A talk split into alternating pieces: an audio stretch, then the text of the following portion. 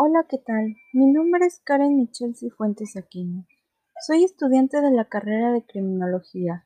El día de hoy, el tema que daré a conocer será las venas y las arterias del cuerpo humano. Empecemos.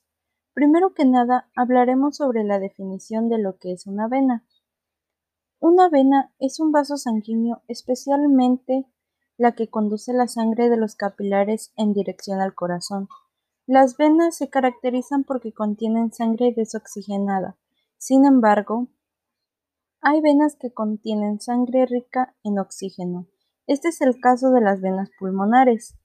Las principales venas son la vena yugular, vena subclavia, venas coronarias, vena cava superior e inferior, venas pulmonares, vena renal, vena femoral y vena safena mayor y menor.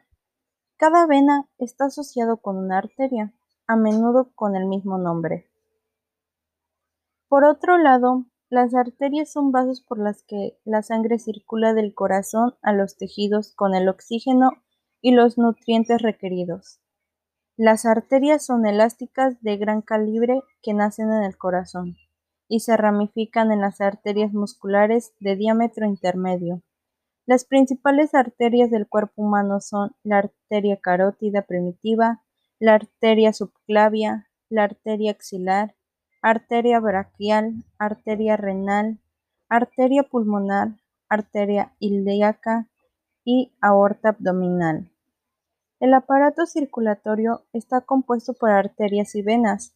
Es fundamental para mantener la vida. Las arterias debido de sus propiedades elásticas, también ayudan al corazón a bombear sangre, generalmente oxigenada, hacia los tejidos periféricos.